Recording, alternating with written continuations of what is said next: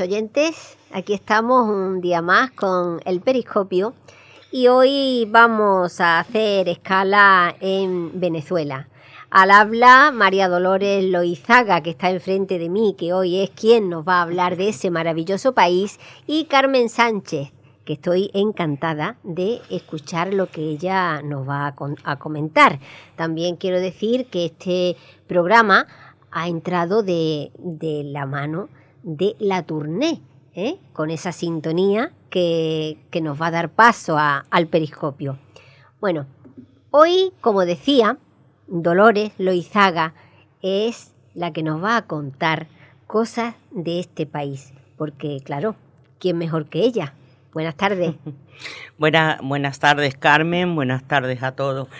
Pues para mí es un auténtico placer y la verdad que es una ilusión muy grande hablar de, este país tan, tan precioso y tan maravilloso como, como es Venezuela, que bueno, dentro de poquito vamos a ir hablando una por una de eh, las cualidades que tiene este país, que es muy grande, por cierto, ¿eh?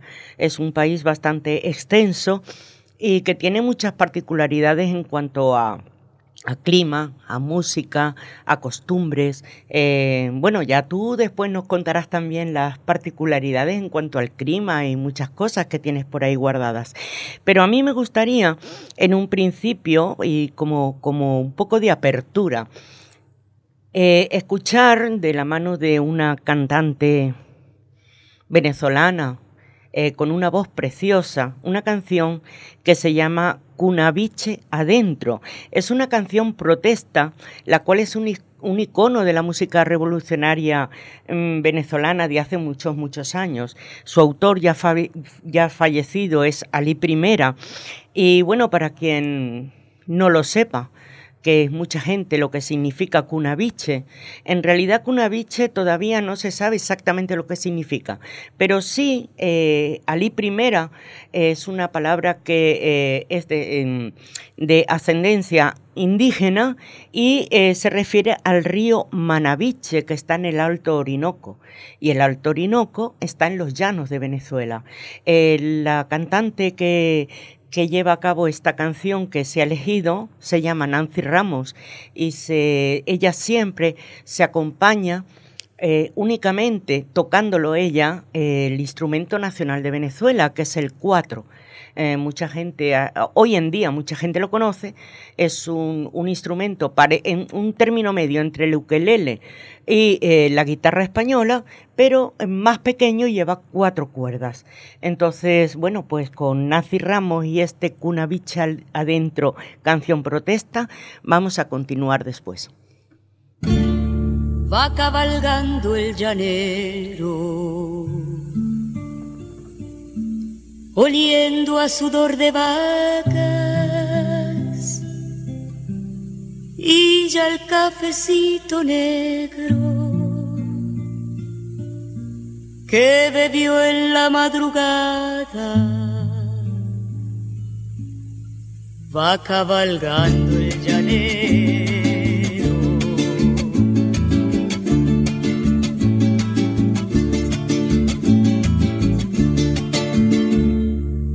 acompaña su tonada. Cuando le canta la luna, cuando la luna tiene agua, huele a no sé qué la brisa,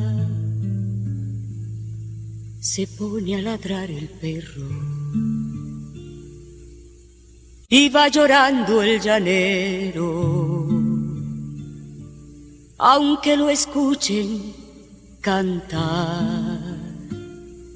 Canta el gallo en la mañana, pero nadie averigua cuando es que está triste el gallo cabalga. Siempre el llanero llorando, siempre el llanero.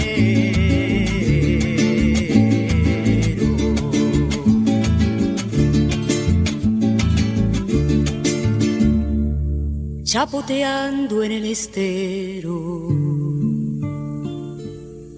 Una bandada de corocoras que se le va hiriendo al cielo vuelve más triste al llanero. Él le canta la tristeza que en el caney se metió. Nunca la puede sacar porque la lleva por dentro.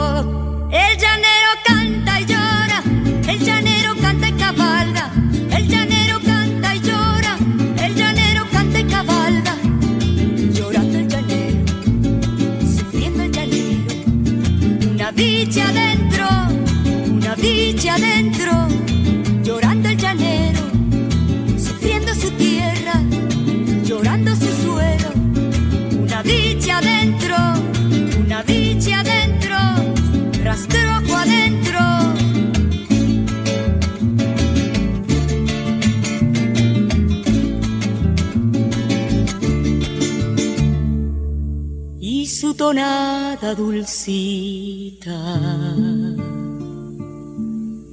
como agua de tinajero, pa' endulzar su café negro, aunque no endulce su vida. Iba llorando el.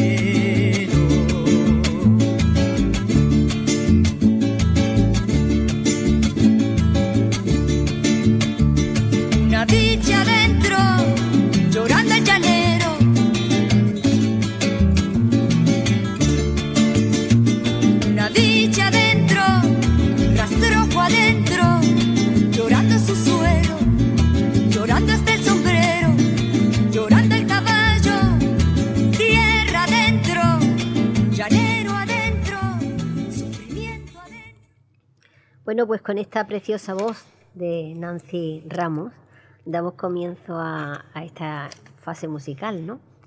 Pues sí, eh, bueno, entre otras cosas, eh, quiero aclarar dos cosas que he pillado en la canción que posiblemente eh, no se sepa a qué se refiere, como son las corocoras, una bandada de corocoras elevando al cielo. La corocora es un ave zancuda eh, que es, familia de la garza y eh, está entre la garza y el flamenco. Es como una garza un poquito más grande, pero color rojo, rojo vivo.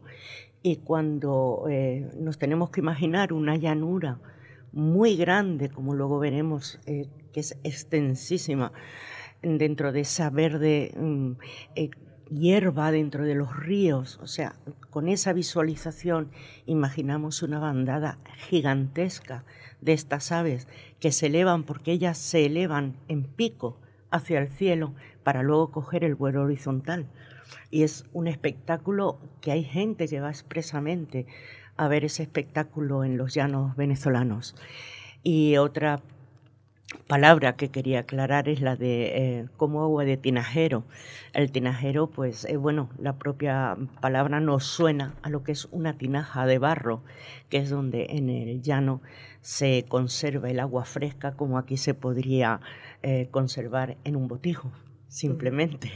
Pues muchas gracias por aclararnos esas palabras, porque ah, yo no, no sabía tampoco su significado, pero así, gracias a, a esta aclaración de Dolores, que lo conoce muy bien, ya después dirá ella por qué, eh, así pues lo, lo vemos nosotros también un poquito mejor. Recordarles que estamos en La Voz del Resident y hoy el Periscopio pues ha hecho su parada en Venezuela. Bueno, eh, lo que decíamos antes, Carmen, eh, el periscopio ve Venezuela un país muy grande, es el, país más al norte de América del Sur. Es un país que eh, tiene una extensión, un territorio entre continental y marítimo de 916.000 445 kilómetros cuadrados. Es casi un millón de kilómetros cuadrados lo que tenemos de territorio. Y bueno, pues eh, en Venezuela hay algo muy particular que a lo mejor eh, habrá en otros países, pero, pero yo conozco pocos. Y es que mmm, allí siempre tienen algo representativo nacional. Por ejemplo, tienes, eh, por supuesto, como en todos los países, un himno nacional. Tienes el plato nacional, que no es el plato con que está hecho, que eso es un chiste que hay allí, eh, con el que está hecho el, envase de plato, sino lo que son los ingredientes de la gastronomía, que es el pabellón criollo. Eh, tienes el árbol nacional, que es el araguaney, y luego tienes el pájaro nacional, que es el turpial. El turpial es un pájaro bellísimo, es un pájaro amarillo y negro, con un pico mm, bastante fino y largo. Es precioso y tiene una particularidad, y es que vive siempre con la misma pareja. Y tienes que, lo puedes tener en jaula, pero en pareja. En el momento que muere la pareja o lo separas de la pareja, el macho o la hembra se mueren. De pena. De pena. Y entonces allí cuando tú te enfadas mucho, mucho, mucho, sobre todo en el oriente del país, dicen te vas a morir como un trumpial, no te enfades tanto que te porque es que cogen un cabreo tan impresionante que mueren. Y es increíble que un pájaro sea tan monógamo y con la misma pareja toda, toda, toda su vida. Eso sucede aquí también con, con los inseparables, ¿no? Sí. Con los inseparables que también dicen que no, que no pueden estar sin, su pareja. Sí, yo tuve dos inseparables, uno se murió y el otro fue detrás. Eso es cierto, vamos, lo he vivido yo.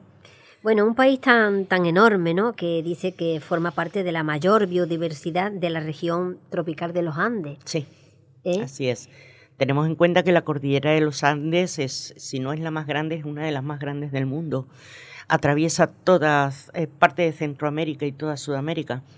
Y parte de la cordillera de los Andes pues pasa por Venezuela, eh, donde entre otras zonas tenemos la, Sierra de Perijá, que es la que, eh, digamos, hace límite entre Venezuela, en el estado Zulia, que es donde están los... las zona petrolífera más importante del país, con Colombia. Ahí está la Sierra de Perijá. Y en esa sierra lo que mayor habitan, que es que la gente normalmente no lo sabe, son los indios guajiros. Eh, de los indios guajiros yo creo que tenemos que hablar en otro momento porque es que es un país con tantas particularidades que no nos podemos entretener en, en una hora en todas. Pero bueno, bueno, por eso lo vemos a través de un eh, eh, periscopio. exactamente. Porque el pero bueno, a la mirada, pero... exactamente, pues tenemos en cuenta que el estado Zulia eh, cuya capital es Maracaibo, pues ahí es donde está la gran zona petrolífera de, Venezuela. Y, bueno, pues yo creo que tú nos tenías que contar algo sobre el estado Zulia, o sea, sobre Maracaibo en el estado Zulia acerca del Catatumbo, porque hay una canción también que habla del Catatumbo y de los relámpagos. Sí, porque de todo que, esto. que hay un récord mundial, ¿no? que en la cuenca del Maracaibo, como tú has dicho, que dice que es la mayor concentración de relámpagos del mundo. Sí. 240 ¿eh? días al año, ¿eh? desde abril a noviembre, y que los relámpagos pues van desde 18 a 60 relámpagos por minuto. A mí esto me parece, bueno, eso es un bombardeo constante, ¿no? Sí, sí, sí. De hecho, por eso hay una canción precisamente que dice que, bueno, que el Zulia por la noche relampaguea porque es que es una de las cosas más características que va a ver la gente en, esta zona, aparte de ver los pozos petrolíferos, por supuesto. tenemos que tener en cuenta que Venezuela es uno de los, bueno, es, ha sido y es uno de los 10 mm, primeros productores y exportadores de petróleo del mundo. Es eh, algo increíble. Yo recuerdo hace muchos años, y tantos, muchos. Y también es el octavo productor, tiene el octavo puesto de productor de gas natural. Sí, sí, también tiene, eh, que ya pasaremos al, Amazonas, porque tiene una zona muy grande que es selva amazónica, eh, donde tiene eh, cerca del río Orinoco, pues tiene producción de hierro, tiene producción de esmeraldas, tiene producción de diamantes, es un, tiene producción de oro. Es un país muy rico en naturaleza. Muy, muy rico en Parece mentira que, que, todas esas riquezas estén en manos de, de, los que no tienen que estar. E, exactamente, y eso lo vamos a dejar, ahí no nos metemos. ahí no nos vamos a meter. También en el lago Maracaibo eh, ocupa eh, el puesto 19 entre los lagos más grandes del mundo. Sí, es un lago inmenso. Es un lago mm, sumamente grande. mm, vamos, en, en principio no es navegable, aunque bueno, pues sí, por supuesto hay pues la típica mm, barca de paseo, de recreo con los turistas que te pasean por el lago de Maracaibo. Pero vamos, en principio no es un lago navegable como puede ser el, el río Orinoco, por ejemplo, que ese sí no solo es navegable, sino que además eh, pues eh, lo utilizan para mm, para llevar sus eh, los pescados, los peces y, y muchas cosas. Ten en cuenta que el estado Zulia, por ejemplo, que es todo el estado, allí se divide por estados, no por, provi- por provincias, pero es más o menos lo mismo, es una división política del país, ¿no? El estado Zulia eh, consta de 63.100 kilómetros cuadrados y gran parte más de la tercera parte pertenece al lago de Maracaibo. O sea, es un lago enorme. Luego, eh, yo me río porque, claro, viviendo donde vivimos, que nos digan, nos digan que hay época de invierno y época de verano, y que el día más frío del año, un día, ¿eh? Un día, 22 de enero. La temperatura mínima promedio es de 24 grados y la máxima de 32, pues vete al norte de España. a ver, eh, la verdad, pero mm, yo sé mm, a ciencia cierta que cuando baja de 30, 30 grados, 28 grados, la gente dice que hace frío. Frío. Frío, pero frío de ponerse chaqueta. Eso bueno, otra de, la- otra de las particularidades que tiene Venezuela es que tiene todos los climas del mundo. Sí, ¿eh? sí, porque Eso tiene... es muy extraño, Sí. pero es, es cierto. Sí, tiene desde el clima tropical, el clima caribeño, eh, tiene el clima amazónico que es húmedo, sumamente húmedo, tiene el clima de los llanos que es un clima caluroso de sabana y luego tiene también el clima frío porque eh, tenemos en la parte de eh, lo que se eh, lo que hay es el Mérida que eh, es que tiene muchos nombres de ciudades igual que en España. Igual que en España, sí, sí. Mérida, por ejemplo. Tienes Mérida, que es por donde mm, pasa muy cerca eh, la cordillera de los Andes, tienes el Pico Bolívar y ahí hay nieves perpetuas. No es que nieve, no nieve, es que son perpetuas, están todo el año. También eh, en Maracaibo, ya que estamos hablando de ello, también allí está el puente más grande del mundo. Aquí Sí. todo es a lo bestia. ¿eh? Aquí todo es a lo bestia, todo, todo, todo. Dentro de sus características es el más grande del mundo. Sí, así es. Y bueno, pues eh, yo creo que ya hemos echado una ojeadita al estado Zulia, Maracaibo y la zona petrolífera. ¿Y qué te parece si nos vamos un poquito más a los llanos con esa canción tan bonita? Bueno, a mí me lo parece que luego contaremos por encima la historia que es Caballo Viejo. Venga, pues escuchamos Caballo Viejo en la voz de Simón Díaz. Simón Díaz.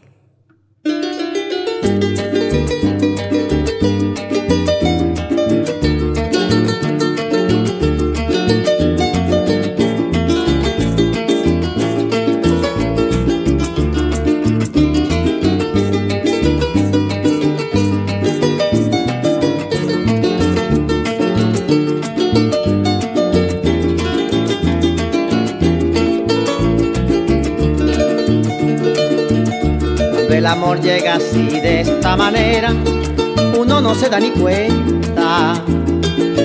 El carutal reverdece y guamachito florece y la soga se revienta.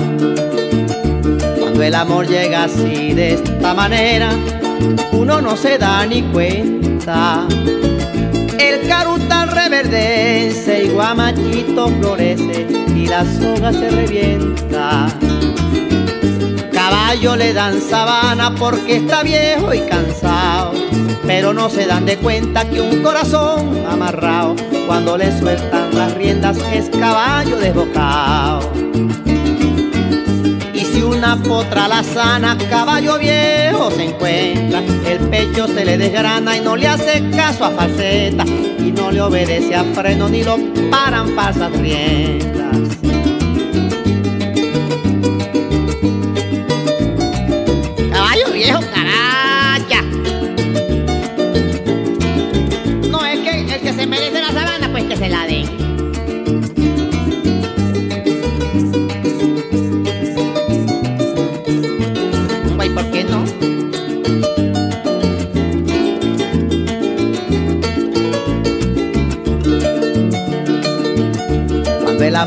Así de esta manera, uno no tiene la culpa. Quererse no tiene horario ni fecha en el calendario cuando las ganas se juntan.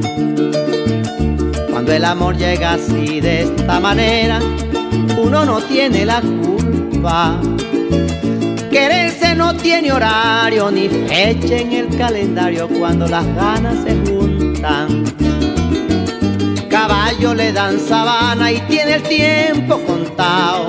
Y se va por la mañana con su pasito apurado a verse con su potranca que lo tienen barbascao.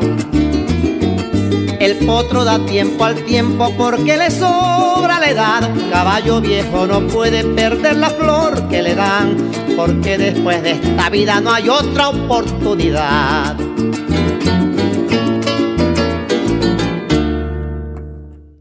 Preciosa la canción, ya la conocíamos porque hace mucho tiempo que estuvo aquí también en la voz de, de Julio Iglesias una versión de este caballo viejo ¿Y qué nos tenías que contar tú de, esto? Bueno, de Caballo Viejo, primero que la persona que la canta, eh, Simón Díaz, eh, vamos, no es un cantante de ópera, ni mucho menos, es eh, un, llanero que canta auténticamente de corazón y es su escritor.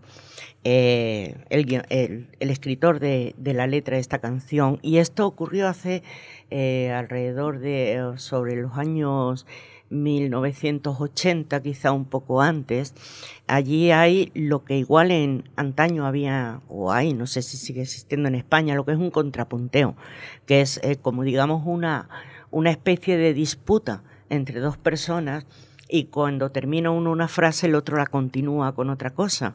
Entonces allí es muy dado el contrapunteo en Venezuela. De hecho, eh, cuando hablamos de contrapunteo allí hablamos del cuatro nada más. Eh, del instrumento, el cuatro. Y eh, esto se creó en, un, en una fiesta, digamos, en una casa de los llanos, y se pusieron a cantar este Simón Díaz y otro, uno joven, y hablaban de una muchacha que estaba en la fiesta joven. Y al mayor le llamó la atención, pero el joven se enamoró de ella.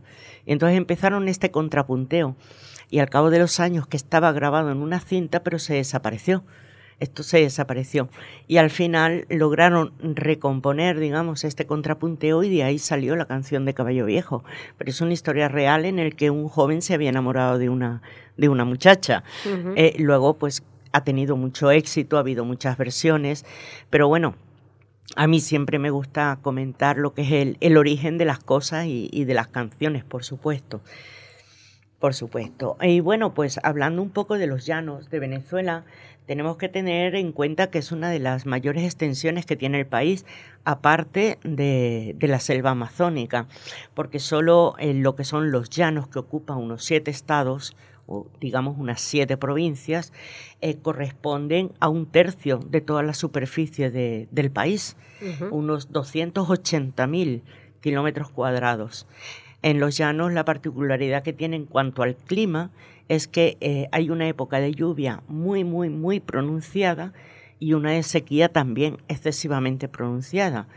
Los llanos se dividen en tres, altos llanos, altos bajos, pero bueno, eh, eh, no sé si alguien, bueno, recordaremos los programas de Félix Rodríguez de la Fuente, que en una ocasión fue a los llanos de Venezuela a salvar anacondas. Ajá, sí, esa imagen mítica. Esa imagen mítica que había cinco o seis personas con una sola serpiente. Hay que tener en cuenta que la anaconda es una contrictor, no es venenosa pero es que te, rompe los huesos con un abracito cariñoso que te dé. es bastante peligroso. Y bueno, pues eh, allí eh, en la vida es así, la vida bueno, lo que estábamos diciendo antes, que todo es a lo grande, ¿no? y todo es nacional. También se me ha venido a la cabeza una araña una araña que hay que yo cuando he visto las medidas, bueno, me he quedado de espanto porque a mí que me dan miedo las arañas, cuando he visto que esa araña de pata a pata puede medir de 28 a 30 centímetros, bueno, pues imagínese, como un folio. Sí, sí, sí, y además es lo que, eh, eh, vamos, lo que comentamos un día, y es que esta araña tiene el caparazón, o digamos, el, lo que es el cuerpo de la araña, tan sumamente duro que le pasa un camión por encima y no es capaz de aplastarla. Y, es venenosa también. Se dice que es prima hermana de la tarántula, pero a lo bestia. Allí todo es grande. Mira, los insectos son grandes, los animales son grandes, eh, las personas son pequeñitas, pero tela, ¿eh? que con 14 años un niño tiene el cuerpo, el gesto y todo de un hombre directamente. Y las mujeres ni hablemos. Las mujeres son mujeres cuando aquí una niña sigue jugando con muñecas, pero te hablo físicamente. desarrolla todo, no sé si es el clima, yo creo que es el clima. la, mujer venezolana tiene fama de ser de las más guapas de Sudamérica. Sí, pero sí, la venezolana y la colombiana, pero sobre todo la venezolana, pero eso no es por otro motivo que la mezcla de razas la que, ha habido. de razas que ha habido. Exactamente, hay mujeres bellísimas en Venezuela pero bellísimas de llamar la atención. De hecho, ha habido muchas mis universos venezolanas. Y, bueno, pues eh, efectivamente, eh, pero es que te quiero decir que con 12 años parecen mujeres físicamente. Luego en la mente ya es otro cantar, pero, pero eh, físicamente son mujeres bueno, y hablando de, todo lo grande, a lo grande, pues mira, también tenemos allí en Mérida, como decíamos antes, una ciudad con un nombre como la española, pues también hay el récord del teleférico más largo y más alto del mundo. Sí. ¿Eh? Sí, porque tenemos que tener en cuenta que Mérida está pues al borde de la cordillera de los Andes. Entonces, claro. Y llega hasta Pico Espejo. Sí, efectivamente. Efectivamente.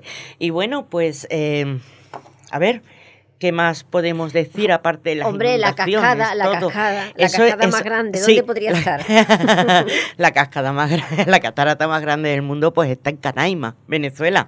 Es el Salto del Ángel. Es una maravilla contemplarlo. El Salto del Ángel es como se le dice por todo el mundo, ¿no? Pero en realidad el nombre, el nombre original es Querepapacú Querepacupay. Querepacupay. pero yo creo que es más fácil el salto del ángel, sobre todo para quienes nos escuchan, porque Querepacupay, hasta a mí me cuesta decirlo, estoy acostumbrada. Oye, pero es que tiene muchas aliteraciones los nombres nativos. Sí, tiene muchas alteraciones porque depende de la zona, o son muy indígenas o ya están eh, eh, influenciados por, por, por, lo que es la, la, llegada de gente de fuera, sobre todo europea, que hubo hace muchísimos, muchísimos años. Entonces, claro, ten en cuenta que estamos hablando del Amazonas, cerca del Amazonas, y en el Amazonas hay una cantidad de indígenas, e incluso indígenas que todavía no saben lo que es un avión. Y parece mentir y parece que uno está mintiendo al decirlo. Pero es que es verdad, es que es verdad, es que los indígenas del Amazonas, ten en cuenta que hay 62 grupos étnicos en el Amazonas. Y, bueno, algunos, algunos, sobre todo los, los Yanomami, eh, son grupos indígenas que están aislados, pero en, cierta forma eh, sufren de la esclavitud por las minas de hierro. Los, eh, los, los secuestran, por decirlo de alguna forma, los roban y se los llevan esclavizados para las minas de, la zona del Orinoco. No veas qué, pena, ¿no? que eso suceda en estos tiempos. todavía sucede en estos tiempos, aparte de que se están, digamos, están huyendo de las zonas donde van entrando el ser humano, mm, humano entre comillas, y se están cargando la selva, que es el segundo pulmón del mundo. Y eso habría que, vamos, yo creo que habría que frenarlo de alguna forma o de otra, y mucho más cuando, cuando están cogiendo a, los indígenas y los están esclavizando y llevándolos a, a trabajos forzados. Me parece en esta época, en este siglo, me parece horrible. A mí me parece horrible. Bueno, cambiando de tema, porque si no nos vamos a poner aquí mm, un poquito agrias. Sí. Eh, vamos a ver con uno de los últimos descubrimientos, ¿no? En 2012 se descubrió una cueva, se llama la Cueva Fantasma, ubicada en el macizo de Chimantá, en Estado Bolívar. Y fue descubierta en 2002 por el científico venezolano Charles Breven Corias. Y dentro hay un río, cataratas, un lago. Bueno, bueno, aquí seguimos a, lo, grande. Sí, que como estamos diciendo, Venezuela es un país, eh, es un país que ofrece una cantidad y una variedad no solo ya hablo de cataratas, de lagos y de vegetación, sino de fauna, eh, de música, de, de, todo. Es que es variadísima, variadísima. Eh, Venezuela es un país que hay que ir a verla en cuanto a naturaleza. Al resto ya nos meteremos después de unos cuantos años.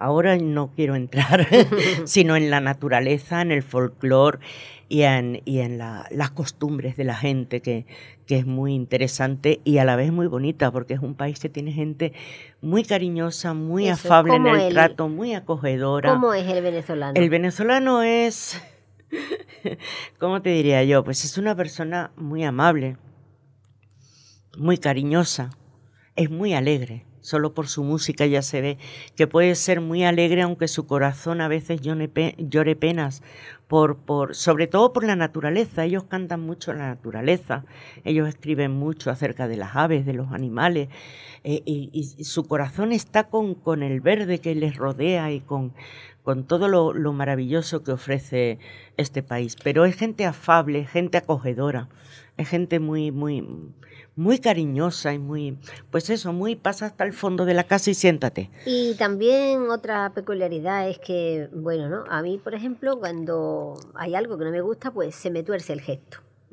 Sin embargo, yo noto que el venezolano es siempre cariño para acá, cariño, mi amor, cariño. ¿Cómo lo sabes? Mi amor. ¿eh? pues algún eh, venezolano conocerás por ahí que hable así. Exactamente. Eh. bueno, hay que tener en cuenta que a, raíz de lo que me estás diciendo es algo muy, muy curioso, porque mira, el venezolano autóctono de Venezuela, que tiene raíces, sus ancestros son también venezolanos, pues está de más decir que descienden de indígenas. El indígena tiene un carácter muy peculiar. El indígena puede ser muy amable, y tú le puedes estar insultando y ves que no se le mueve un músculo de la cara. Y dices, le ha sentado bien, le ha sentado mal, se ha enfadado, no le ha importado. No sabes nunca lo que un indígena está pensando. Entonces tienes que tratar con ellos y convivir con ellos para saber exactamente hasta dónde puedes llegar o no, porque además tienen ese, ese puntito rencoroso del indígena. O sea, en saco vacío no cae. O sea que a mí se me tuerce el gesto, pero se me ve. Pero hay otros que están, mi amor, cariño, mi amor, y por eso está diciendo, no te parta un rayo. bueno, no todo. Depende de la mezcla de sangre. bueno.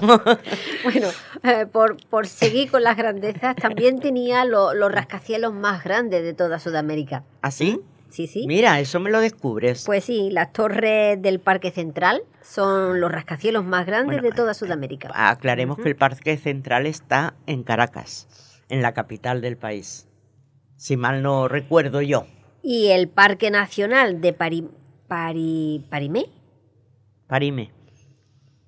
Tari, Tapirateco. Tapirateco. Tapirateco junto a la Camaina con los parques nacionales más grandes del mundo. Canaima. Son los dos parques nacionales más grandes del mundo. Anda que la Canaima es donde hemos dicho que es donde está el, el Salto del Ángel y Tapirateco está muy cerquita. Y las serpientes anacondas, bueno, ya estuvimos diciendo que también son originarias de allí. Bueno, están las anacondas y también están lo que aquí, aquí no se conoce, que es prima hermana de la anaconda, que es la tragavenaos. Eh, te puedes imaginar por qué se llama tragavenaos. Pues me lo imagino. Es, una serpiente que tarda unos, alrededor de unos seis meses en hacer la digestión. O sea que imagínate, ellos son capaces de tragarse un venado, lo van succionando, sin masticar ni nada, ya las van succionando hasta que llegan a los cuernos. Cuando llegan a la parte de los cuernos, los dejan fuera, eso no, son listas y no se lo tragan, y según van haciendo la digestión, los, los cuernos se pudren y caen. Y caen solos. Sí, y tarda unos seis meses y ojalá se trague solo un venado, porque una, una serpiente así se puede tragar una persona, eh, un niño, lo que sea.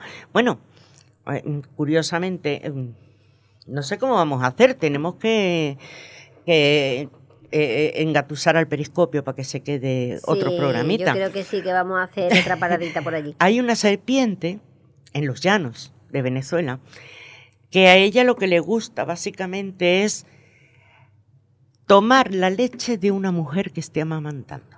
Onda. Sí. Entonces, esta serpiente en, los, en, en las casas de paja, en las casas típicas del llano, suele ponerse en las esquinas del techo. Cuando una mujer, ellas van a donde está una mujer recién parida y está dando de mamar al bebé. Eh, allí se duerme normalmente en chinchorros, que es la hamaca, parecida a la hamaca que conocemos aquí. Y, y, bueno, pues ellas con la cola, la serpiente con mucho cuidado y mucha dulzura, así como quien no quiere la cosa, le quita la cabeza al niño, la cara al niño de la teta de la madre. Y baja ella y mamá. De la mira, madre. mira qué lista. Y entonces hay muchos niños, hasta que se descubrió este tema, hubo muchos niños que morían, claro, de, de, de, De, de- de sin comer. Porque no comían y no sabían por qué, porque la madre tenía leche. Y es que esta serpiente le robaba la leche mientras el niño y la madre dormían. Anda, mira qué lista ella. Bueno, ¿qué te parece si nos vamos un poquito, dejamos los llanos, no los dejamos, los dejamos de momento, y nos vamos al oriente del país, que es una zona tan alegre y tan vistosa y en cierto modo tan conocida como puede ser la isla Margarita? Venga, pues vamos a, a escuchar a Soledad Bravo. Soledad Bravo, que es nacida en España y criada en Venezuela, como muchos hija de inmigrantes, eh, una voz fantástica, una mujer eh, de canción protesta, pero en este caso nos canta un polo margariteño. Pues vamos a escuchar ese polo margariteño.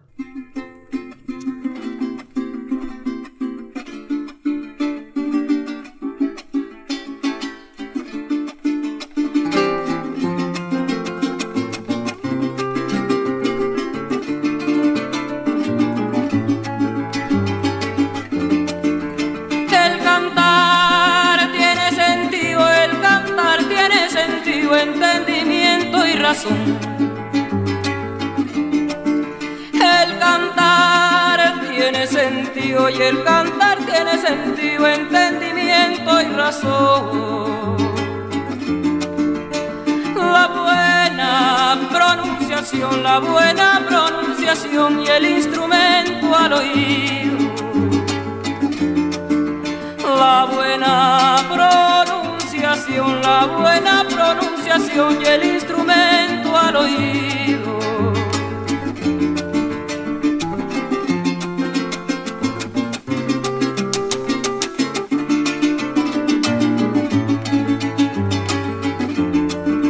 Mira ese lirio que el tiempo lo consume y una fuente que lo hace florecer. Mira ese lirio que el tiempo lo consume y hay una fuente que lo hace florecer. Tú eres el lirio, ay dame tu perfume, que yo soy la fuente, déjame correr. Tú eres el lirio que dame tu perfume, yo soy la fuente que déjame correr.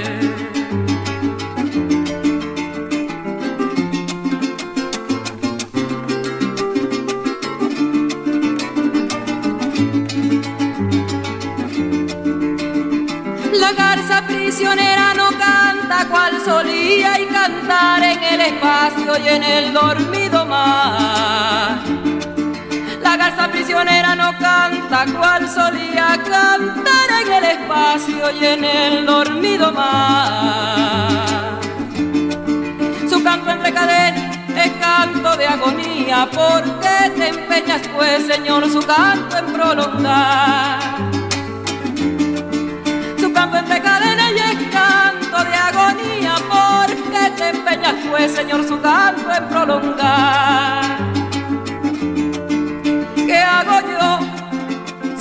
el campo, ¿qué hago yo? Solo en el campo, ¿qué hago yo en el campo solo? Yo no enamoro ni canto, yo no enamoro ni canto, yo no canto ni enamoro.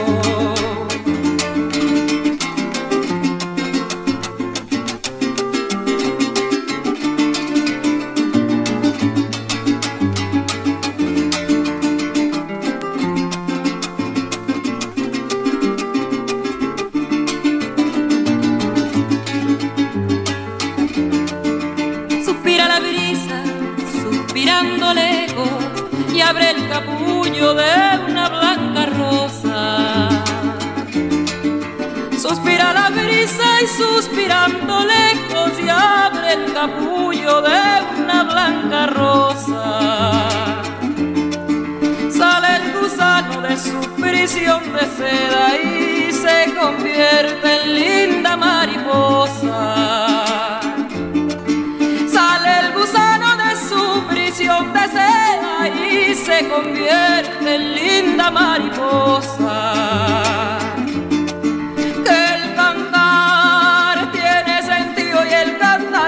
Sentido, entendimiento y razón. Que el cantar tiene sentido y el cantar tiene sentido, entendimiento y razón.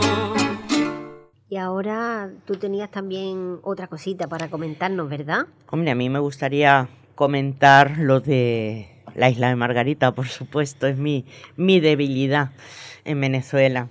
Eh, la isla de Margarita es una de las tres islas que conforman eh, el estado Nueva Esparta. Es la más grande, está la isla de Margarita, Coche y Cubagua. Pero la isla de Margarita son eh, 1072 kilómetros cuadrados que tiene y son dos, par- eh, dos partes unidas por una lengua eh, y una laguna natural que se llama La Restinga. Eh, normalmente la gente que va de vacaciones o va en una forma turística conoce la Restinga, no Arestinga, Restinga, eh, popular y turística, pero eh, yo tengo la, la suerte de conocer la auténtica, la autóctona, la que no ha pisado todavía eh, mucho comercio. Es una preciosidad, es donde están uno de los mayores manglares que existen, no solo de, de ostra comestible, fresca, sino de ostra perlífera. De hecho, la isla Margarita se la conoce como la isla de las perlas. Es un sitio donde pues tú tienes que sentarte a la orilla y esperar a que salga el, el hombre, como dicen, con el cubo y las ostras. ¿Y cómo Así son las arenas? ¿Cómo son esas Las arenas son blancas, finas. eh, hay algunas que son casi polvo, como aquel que dice, de hecho, cuando hace aire, eh, más vale que no vayas, porque es que hace daño, pinchan la piel. Esa arena tan sumamente fina como, como son esas, eh, en general, las playas de la isla de Margarita. Hay playas que todavía no ha pisado, digamos, la, ha tenido la fortuna de no ser eh, turistizada. No sé si existe esa palabra, pero bueno, no, no está hecha en área turística todavía. Eh, aunque lamentablemente hoy en día el 95% de las playas sí ya tienen chiringuitos, ya tienen souvenir, eh, alquiler de pedales y alquiler de windsurf. Y en la isla Margarita está una de las playas más, más visitadas para hacer windsurf y hacer eh, eh, todo lo que es a vela como es la playa El Yaque, y parece una tontería, pero es la más visitada del mundo para hacer mm, deportes de agua de mar. ¿Y cuál es tu playa favorita? Porque ella sabe de lo que habla. ¿eh? Ay, mi playa favorita, muchas. A mí me gustaba mucho la playa El Agua. Eso en, en internet pueden buscar fotos. Playa El Agua en la isla de Margarita. Es una playa para mí preciosa. Eh, la playa de la Restinga, que son 20 kilómetros de playa, que se dice pronto, Que se dice pronto. como para dar un paseíto al fondo y volver. ¿no? Son 20 kilómetros de costa que tiene esa playa. Eh, por supuesto, Pampatar. Pampatar es una playa deliciosa, una playa tranquila. Las aguas son transparentes, eh, a diferencia de cómo se cree que son aguas que parecen caldo. Son aguas templadas, sí, pero hay aguas muy frías. La que yo hablé antes, Playa Caribe, es una playa fría porque son atlánticas. Hay que tener en cuenta que en la isla Margarita hay zonas donde está el mar Caribe, pero hay otras que dan al Océano Atlántico. Entonces, hay una variedad muy grande. Y, y sí, como dice Carmen, bueno, ya estamos casi en la hora punta y desvelemos el secreto. Yo es que nací y me crié en Venezuela, aunque soy hija de migrantes españoles de Granada y de Benalmádena, o sea, mi sangre es andaluza, como en uno de mis poemas digo, por tres de mis cuatro costados. ¿Por qué? Porque mi abuela materna era de Guadalajara, el resto de Andalucía todos. Y bueno, tuve la gran suerte de vivir los últimos ocho años que viví en Venezuela en la isla de Margarita. Y allí también estudió biología. Ahí estudié biología marina, que menos. ¿Cómo podía estudiar otra cosa sino biología marina? Ciertamente. Y bueno, es una, una debilidad que tengo yo. Eh, muy grande y, me da mucha pena muchas cosas que, conozco de aquello como es la, la historia de los indios guayqueríes. Los indios guayqueríes son los, los autóctonos de la isla de Margarita y cuando llegaron con perdón, los españoles, Cristóbal Colón, eh, que descubrió la isla de Margarita el 15 de agosto de 1498, pues eh, se dieron cuenta al cabo del tiempo de la, los bancos tan gigantes que había de ostras perlíferas. Y entonces viendo la, eh, eh, la riqueza que allí había, por supuesto cogieron a, la gente nativa de, de, la isla, que eran los indios guayqueríes, y los esclavizaron para buscar eh, este tipo de, ostras que no todas las ostras tienen perlas, son las madre perlas nada más. Y bueno, pues como eso hay muchas cosas, pero cuando yo llegué a la isla de Margarita había gente que no sabía lo que era un avión, no sabía lo que era una moto. Eh, a las seis de la tarde no había luz ni agua, porque, y como iba de tierra firme por canales, la cortaban. O sea que son cosas que hoy en día son impensables, pero tampoco tengo 100 años, pero es que estaba muy atrasado en ese eh, sentido. bueno, se fundó Nueva Cádiz, se fundó también por los conquistadores. Lo que yo no sé si Nueva Cádiz está también por esa zona de la isla de Margarita o en otra parte del país. Está en el oriente del país, pero no está en la isla de Margarita. Digamos que es como allí se hizo, está en tierra firme. Ajá, porque, porque está también, era una isla que su mayor potencial era también las perlas. Sí, sí, sí, pero vamos, la, la mayor cantidad de perlas está en, o estaba en la isla de Margarita, Y son dos islas que no tienen ese potencial perlífero, tienen otras cosas, pero hoy en día tiene casas, tiene vecinos, tiene habitantes. Pues antes, hace 40 años, no tenía nada de eso, eran islas desérticas, totalmente. Es como decir, ¿qué me llevo una isla desierta? Pues hijo, un abanico, una botella de agua, porque otra cosa no hay. Y te hablo de hace 40 años, no más. Sí, porque tú volviste de Isla Margarita ¿cuándo? Yo hace 42 años que volví de la Isla de Margarita. No hace tampoco... No son cientos de años, simplemente 42. ¿qué, ¿Qué diferencia hay entre la música, por ejemplo, en Isla Margarita con la música de los llanos que hemos estado escuchando antes? Pues bueno, ya has escuchado el polo margariteño que no tiene nada que ver con la música llanera, de la que sale, eh, es música más fresca.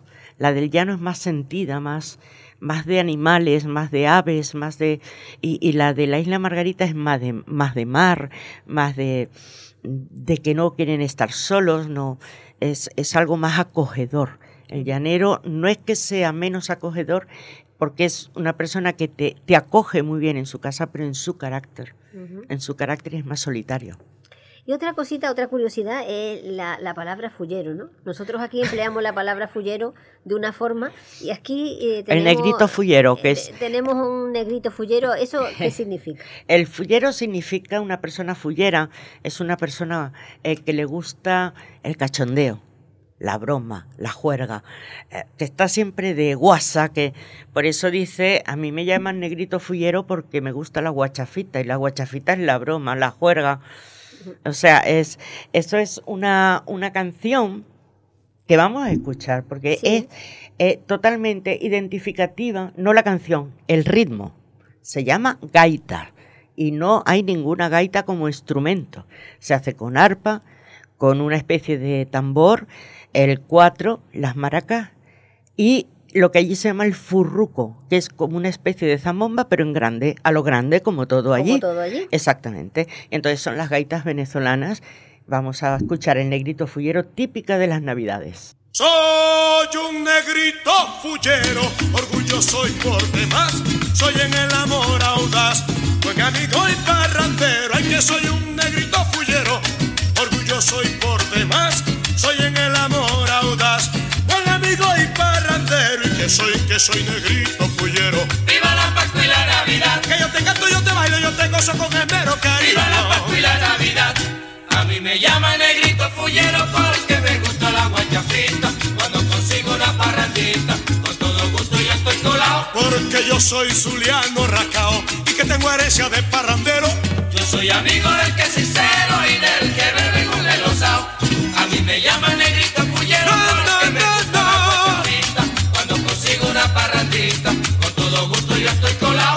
Porque yo soy zuliano racao y tengo herencia de parrandero. Yo soy amigo del que es sincero y del que bebe con el osao. ¡Rafito! La gaita cura los males a todo el que sea gaitero y como yo el que es fullero. Cosa con los cardenales, la gaita cura los males a todo el que sea gaitero y como yo el que es fullero. Cosa con los cardenales, que soy, que soy negrito fullero. Viva la pa' querer romper un cuero Viva la mermelada. Pascua y la Navidad. A mí me llaman negrito fullero porque me gusta la guacha frita. Cuando consigo una parrandita, con todo gusto yo estoy colado. Porque yo soy zuliano rajao y tengo herencia de parrandero. Yo soy amigo del que es sincero y del que bebe con el osao. ¡Dale, chichilo!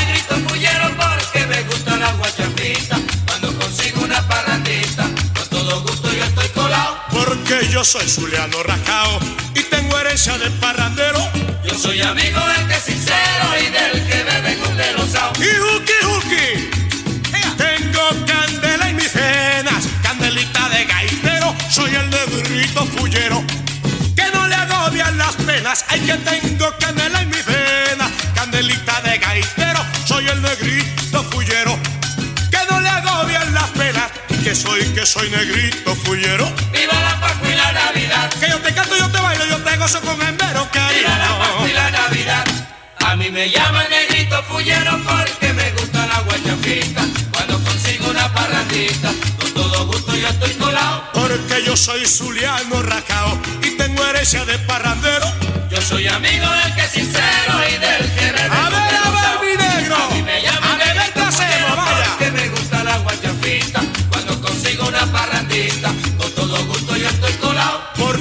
Porque yo tumbiano, tengo herencia de parrandero. Yo soy amigo del que es sincero y del que bebe con el osao.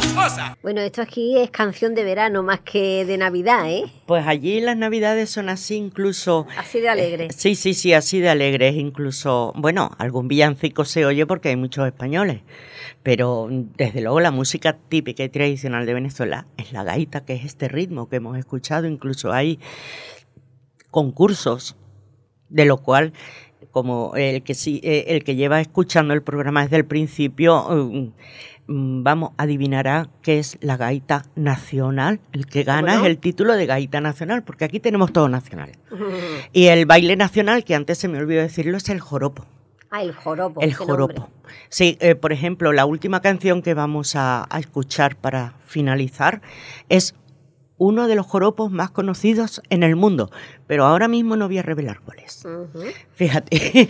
bueno, y Carmen, ¿nos querías hablar de sí, algo? claro, eh, hay otra cosa por la que Venezuela fue muy conocida aquí, ¿no? Por las famosas telenovelas de Venezuela. Fíjate, Cristal, la Madama de Rosa, Esmeralda, y fíjate que todos los nombres son como muy dulces, como muy románticos. Fíjate, excepto una que se llamaba hace muchos años La Usurpadora. Ah, sí, la usurpadora, el, el- bueno, Esmeralda, Cassandra, que tuvo muchísimo Sí. éxito. Cassandra la- además fue doblada en más de, de 10 idiomas. Bueno, todo esto a Adelia Fiallo, gracias a Adelia Sí. Fiallo, que es la autora de, de la, De la mayoría, mayoría. De, de esas novelas. Es cierto que, que en los círculos intelectuales eh, la novela rosa pues está mal vista. Sí, Pero yo digo una cosa, si estas novelas son capaces de llegar a tantos miles de personas, bienvenidas sean. Efectivamente, además tampoco hay que tomarlo.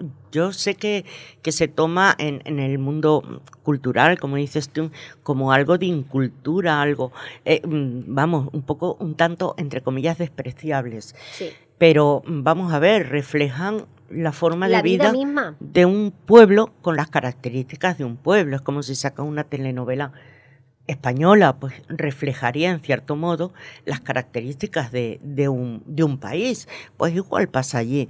Eh, de hecho, de hecho, fíjate que, que, bien que me lo dices, porque eh, ahora mismo están pasando una telenovela que aunque es colombiana y los principales eh, intérpretes protagonistas eh, son colombianos, está ambientada en Venezuela, precisamente en los llanos de Venezuela, y está basada en un gran libro como es Doña Bárbara de Rómulo Gallegos, un gran escritor venezolano, cuya lectura es obligatoria en los colegios como aquí el Quijote, pues allí es Doña Bárbara y así se llama la telenovela. Y lo que eh, representa es la dictadura del general Gómez, pero en vez de presentarlo en un ambiente político y en un hombre que es el dictador, eh, se representa en una mujer, que es la que hace todas las maldades que hacía el dictador, pero en mujer con los hombres. O sea, es muy interesante, quien quiera, pues que la puede, la puede ver. La, zapineando, no voy a decir el canal, pero zapineando, mm, a las cuatro y media de la tarde la ven y está muy, muy bien conseguida. Pues para los que pasan ya también cierta edad, pues decir que Delia Fiallo nació en, en Cuba y se tuvo que exiliar y de allí pues ha escrito más de 35 novelas, todas Muchísimo, con sí. muchísimo éxito y que es también la, la escritora de, de la famosa Lucecita de España. Uy, madre, es que. Lucecita también la estu- eh, fue venezolana. Exacto. Pero, pero eh, también ha sido eh, en España, eh, o sea que el Lucecita es que ha sido eso, lo, yo creo que es lo más grande que ha escrito Delia Fiallo, Eh, o bueno, por lo como menos Cassandra, Cassandra. Cassandra es la que más, a más países llegó. Así. eh, porque, bueno, en Rusia, en Japón, en 10 países, en 10 países se estuvo emitiendo con un éxito total. Y, bueno, pues títulos como Lucecita, Cassandra, eh, Tu Mundo y el Mío, Cristal en 1985, Monte Calvario, eh, La Señorita Elena, Esmeralda, La Zulianita. O fíjate, El Ángel Perverso. Bueno, ya te digo, hasta 35 títulos. Y, y- y yo creo que la gente, por lo menos yo recuerdo la, la época de Lucecita aquí, ¿no? Eso fue un boom. Eh, eh, fue un boom porque no había casa donde no, no, se, no se escuchara. Ese no era telenovela, esa era radionovela. radionovela. Porque entonces era la radio. Después cuando vinieron las venezolanas ya es cuando se, se emitían por, por televisión. Yo recuerdo a la amiga de un, a la amiga, perdón, a la abuela de un amigo, que eh, ella veía las telenovelas como si fuera, pues yo qué sé, algo sagrado para ella, ¿no? Ella no podía perder la telenovela por nada, allí en, en Venezuela. Y recuerdo discutir con los de la telenovela. Discutir y decir, como sigas portándote así, no vuelvo a verte más. Eh, Pero se pillaba unos rebotes y unos cabreos. La mujer el- se, se metía, metía en la pe- historia. pero no, yo, no ella sola, muchísima gente le, le pasa, vamos. Pero yo diría, no sé, salvando las diferencias, que Delia Fiallo a la telenovela como Agatha Christie Al terror. al terror. Sí, Bueno, así. al crimen. También yo creo que porque ha sabido mover su, sus trabajos por todo el mundo. Sí. Porque yo qué sé, no sé cómo lo ha hecho, pero ha tenido, hemos tenido la oportunidad de escucharlo, fíjate, en España, en Venezuela, en Cuba y en el resto de, Sí, sí, de bueno, en, la- en Latinoamérica estoy segura que en todos los países se ha escuchado algo de Delia Fiallo, por supuesto. Eh, pero vamos, ojalá pudiera darnos el truco. Pues mira, eh, Estefanía, por ejemplo, que estaba ambientada en la época del dictador Marcos Pérez Jiménez, Ah, sí. y eh, bueno, pues eran hechos de personajes y situaciones similares a la realidad. Pero Sí. oye, la gente se sentía identificada con, con esto. Bueno, Marcos Pérez Jiménez, que sabes que está en España. O estaba, no sé si habrá muerto. Pues no sé. No, no sé si habrá. mu- Tú sabes, una, te digo una anécdota, os cuento una anécdota de Marco Pérez Jiménez. Marco Pérez Jiménez cayó su dictadura en el año 1958 y unos días antes estaba dando un, un meeting y di- un discurso y le acusaban de haber cogido dinero del Estado. Y él dijo que se me quemen las manos si alguna vez he tocado el arca del dinero nacional. Y al día siguiente tuvo un accidente y se quemó las dos manos. Al tercer día tuvo que salir huyendo. Madre mía, Casualidades, pero así fue. vaya, vaya. Bueno, pues con esta anécdota y yo creo que con ese... El mejor arpista de los últimos momentos, que ahora sí lo voy a decir. Nuestra querida alma llanera, que la conoce todo el mundo. Sí, pues con eso nos vamos a despedir porque estamos llegando ya al fin de- del periscopio por hoy. Por hoy, y Juan Vistel de Torrealba, uno de los mejores arpistas que existen. Bueno, pues con esta canción decimos adiós por hoy, pero vamos a volver a, a Venezuela y nos vamos a adentrar en todas aquellas cosas que nos quedaron por, por decir. Le pondremos un zoom al periscopio. Así que hasta la semana que viene. Hasta la semana que viene.